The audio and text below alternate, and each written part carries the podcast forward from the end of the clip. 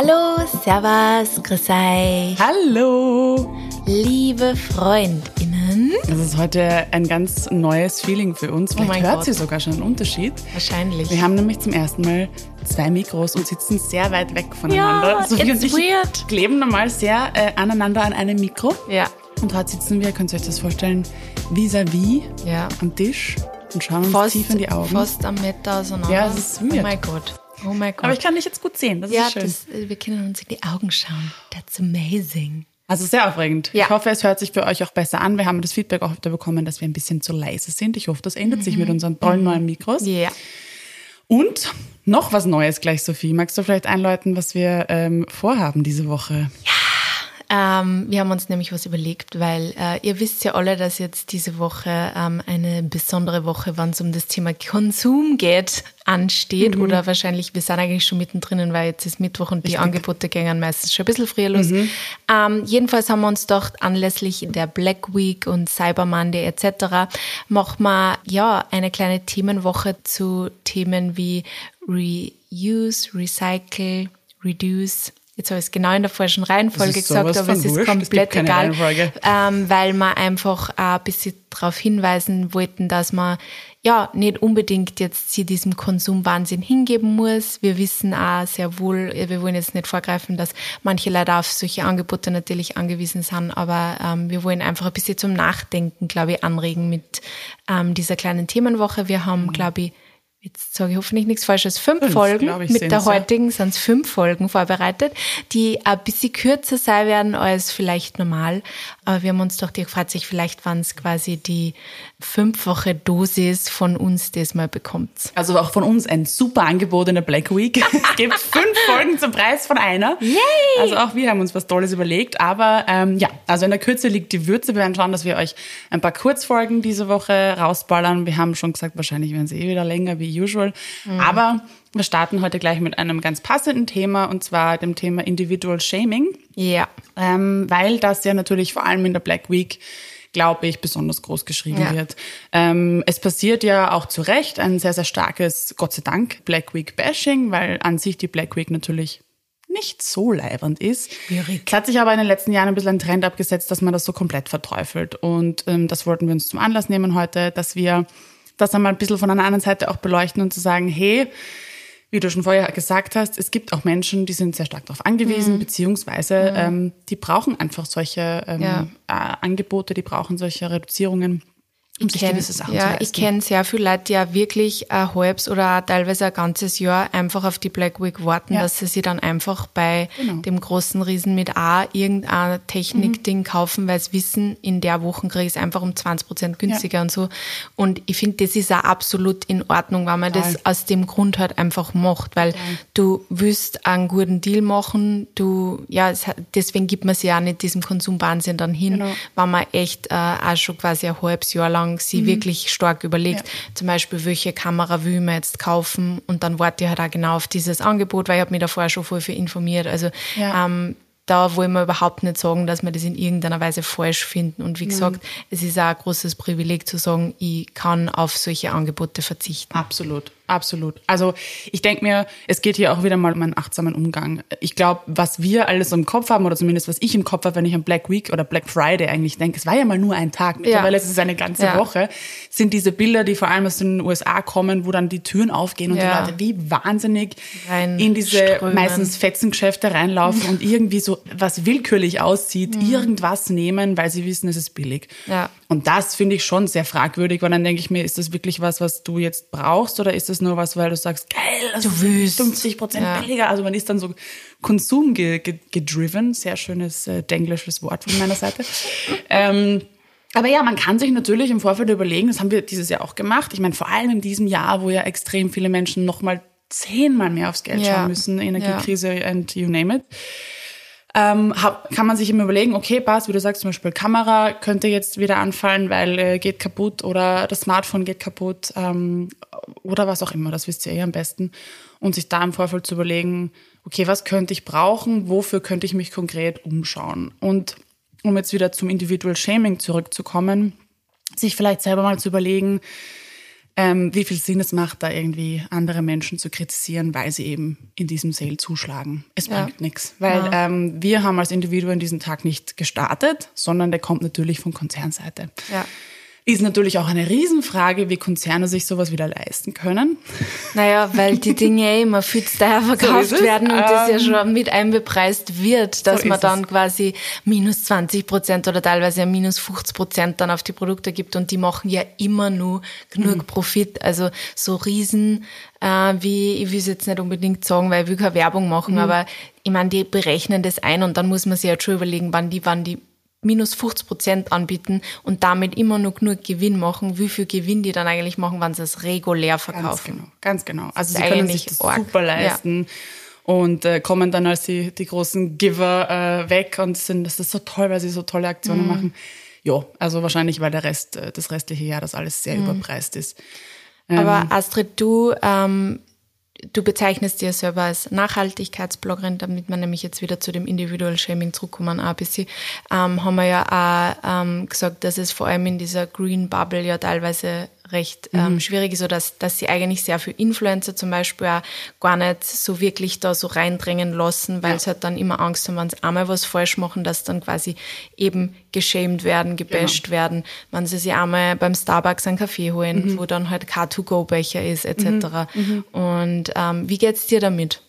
Mir geht's Gott sei Dank nach wie vor sehr gut damit. Ich bin ja äh, immer noch frei von all diesen Bash-Kommentaren. Ich warte ja irgendwie schon sehnsüchtig darauf, weil es allen irgendwie schon passiert Ich, ist. wahrscheinlich sind ja so Follower, die da immer so hinten nachschwanzeln und schauen, hm, Was macht sie? warum macht sie eh nicht? Wo holt sie sich ihren To-Go-Becher ich oder ihren Coffee to go? Ich muss sagen, ähm, das schwingt, das ist so, ich habe das, glaube ich, 2021 das erste Mal gemerkt, dass das so in mir mitschwingt, dass ich das privat auch mitnehme, dass ich mir denke, ah, na, das brauche ich jetzt nicht teilen, weil wer weiß, was dann kommt. Also man, man hat das so in sich drinnen schon, dass man, dass man dann überlegt, ah, was teile ich jetzt, was teile ich nicht, wofür habe ich Kraft, dass eventuell was kommt.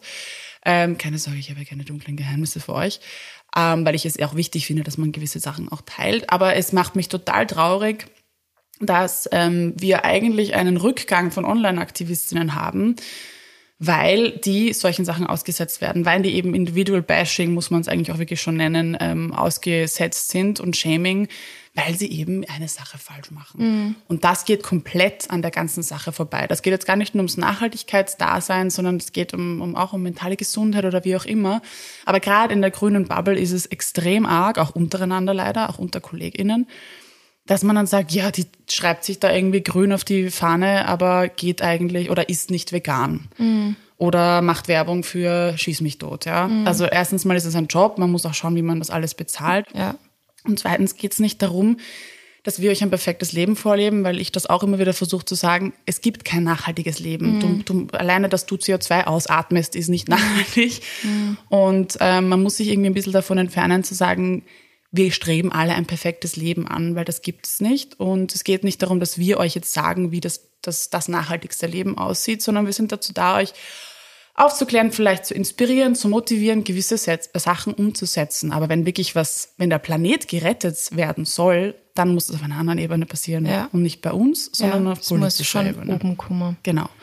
Und wenn wir uns jetzt aber alle kaputt machen und gegenseitig kritisieren und sagen, du machst aber das und du machst aber das und du fliegst aber dort, wenn ich zweimal im Jahr fliege, selbst wenn es eine Kurzstrecke ist, mache ich nicht, aber selbst wenn es so wäre, ich meine, welche Kardashian ist das, die 70 Mal am Tag fliegt? Also es bringt, es ist so, Mit ihrem Private Jet und damit mehr CO2 Ja. ausstoßt als wir alle in Und- unserem ganzen Leben wahrscheinlich. Versteht's mir nicht falsch. Ich will jetzt nicht sagen, ja, die macht's aber schlimmer, weil das bringt uns auch nirgendwo Ja. hin. Aber man muss halt überlegen, wo man hinschaut. Das Ja. sind Menschen, die schon einen riesen, einen riesen Fokus drauf legen, was anders zu machen, die auch eine tolle Reichweite haben und ihren Job irgendwie in die Richtung ausrichten. Und dann werden sie verteufelt, weil sie sich einmal irgendwo ein Essen in Plastik verpackt Ja. kaufen. Und das ist sowas von, sowas von sinnbefreit und Energieverschwendung. Diese Energie könnte man für was ganz anderes nützen. Also Ja. ich, das bricht mir echt das Herz, dass da so viel passiert und dass so viele Menschen sich abgewendet haben Ja. von äh, einem online-aktivistischen Dasein, weil sie sagen, ich back's nicht mehr, weil ich so kritisiert wäre. Ja. Na, es ist schade. wirklich, wirklich sehr traurig, Astrid. Also ich Hut ab, dass du da immer noch dabei bist und trotzdem ähm, dein Leben auch teilst. Und ähm, ja, aber du hast bis jetzt noch nicht so, also so starkes Shaming auch Gott sei irgendwie Dank. erfahren. Das ist gut. Gott sei Dank noch nicht passiert.